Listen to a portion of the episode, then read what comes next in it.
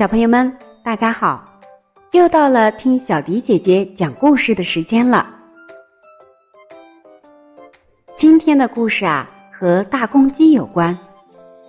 小朋友们有没有听到过公鸡打鸣呢？是不是非常嘹亮？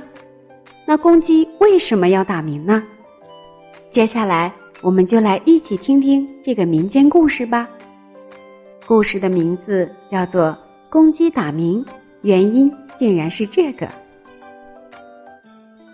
很久以前，有一只花狗和一头白鹿，他们是很好的朋友。那时候，花狗头上长着一对漂亮的角，白鹿头顶没有角。一天，白鹿看看花狗头上的一对角，好像头上戴着一顶美丽的帽子。就内心羡慕的对花狗说：“狗兄，我真羡慕你，想请你帮忙呢。”花狗不知道白鹭的意思，就问他：“你羡慕的是什么呢？”白鹭回答：“羡慕你的头上真漂亮呀。”花狗还问：“有什么漂亮？”你头上戴着一顶双脚的花帽子，真漂亮。停一会儿，又说：“我很羡慕你有这双脚的帽子，想请你帮个忙，能不能借我一用？”白鹭才说清楚自己的目的。花狗迟疑着没有回答他。白鹭还是要求：“我想到处走一趟。”头上光光的，没有帽子不好看，请把你的帽子借给我吧，好让我体面一次，真是感激不尽呢。花狗真不愿意回答白鹭的要求，可是白鹭抱定决心，非把双脚借到不可。花狗一天不答应，白鹭一天不停止的要求，早早晚晚。白鹭还是一心一意向花狗要求借那顶双角的帽子。花狗实在受不了白鹭的啰嗦，才心软下来。但是花狗害怕白鹭借到了角帽，便进入深山，不再还他了。因此向他表示：“你借了我的帽子，恐怕你就不还我了。”白鹭立刻回答：“你借给我帽子，我用过，立刻还给你。”花狗说：“还是靠不住啊。”白鹭说：“那么我去找保证的来作证。”花狗问：“你去找谁来保证呢？”白鹭答：“我会请公鸡来保证。”不等花狗的同意。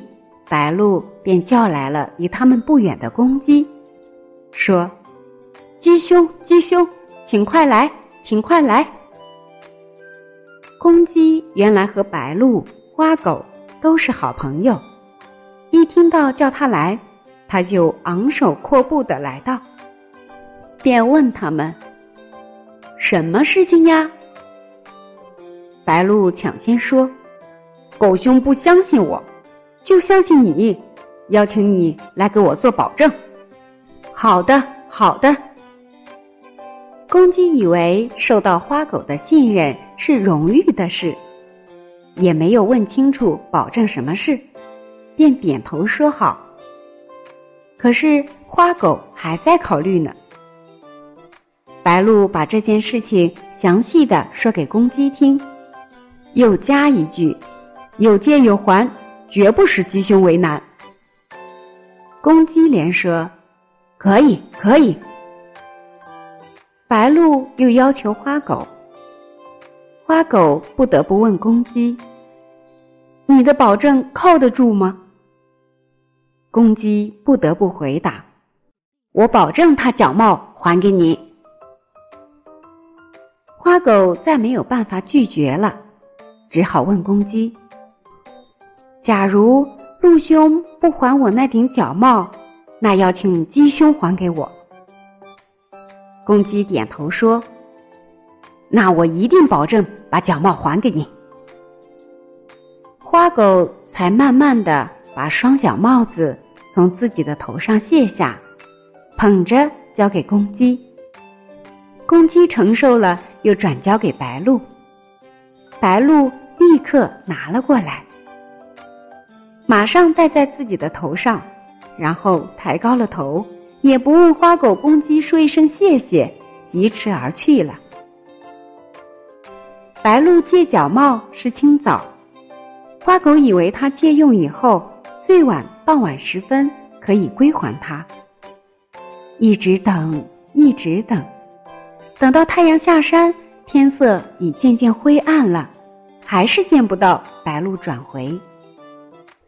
一天，两天，三天的等着白鹿还角帽，总是见不到白鹿转来。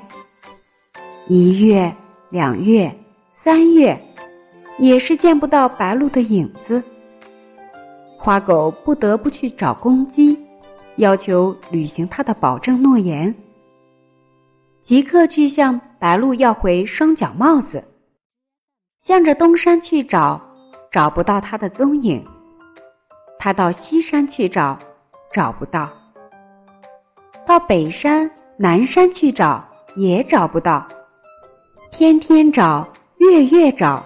也找不到白鹭在哪里，只得向花狗说明，他是一下子找不到那只没有信用的白鹭。狗听了更加生气，问公鸡：“那是你保证把原物还给我的，要是你以为没有办法找回来，我就咬死你这只不守诺言的公鸡。”公鸡立即和颜悦色的对花狗说：“我一定负起保证的责任，天天替你找白鹿。要是你肯原谅我的话，假如你咬死了我，那是方便了白鹿，那帽子也永远属于他了。”狗听了，觉得公鸡说的也很合理，所以也就只能要他去找原物归还。公鸡甘愿在每天清晨世世代代为花狗去尽保证的责任。于是从第二天起，天没亮的时候便大声叫：“喔喔喔，鹿角还狗哥；喔喔喔，鹿角还狗哥。”可是直到现在，白鹿一去不返，花狗的脚还未归还。公鸡世世代代的大叫，没有停止的一天。公鸡打鸣的民间故事就为小朋友们讲到这里啦。小朋友们去动物园的时候，有没有仔细的观察一下鹿角呢？在这里，小迪姐姐要给大家带来更多关于鹿角的小秘密，一起来了解一下吧。鹿类动物是指鹿科和麝科的动物，大多数鹿科动物都是雄性长角，雌性不长角，只有驯鹿、雌雄都长角，而麝科动物无论雌雄都不长角。大部分鹿类动物的角是分叉的，并且是实心的，这与我们经常看到的牛羊的角。都有明显的区别，因为牛角和羊角里边都是空心的，而且不分叉。你有没有发现呢？在形形色色的鹿角中，有些枝杈繁多，如驯鹿、马鹿的角；有些结构就非常简单，如狍子的角；有些重量较轻，如普渡鹿的角。有些则重量惊人。地球上现存的最大的鹿——驼鹿，它的一对角可重达三十千克，相当于一个小学生的体重。不少鹿类动物的鹿角会在一年内都会脱落，旧的鹿角脱落后，新的鹿角会很快长出来，并且在两三个月内长成，甚至啊比原来的角更粗壮、更结实。亲爱的小朋友们，今天的故事和知识小百科就为大家讲到这里了。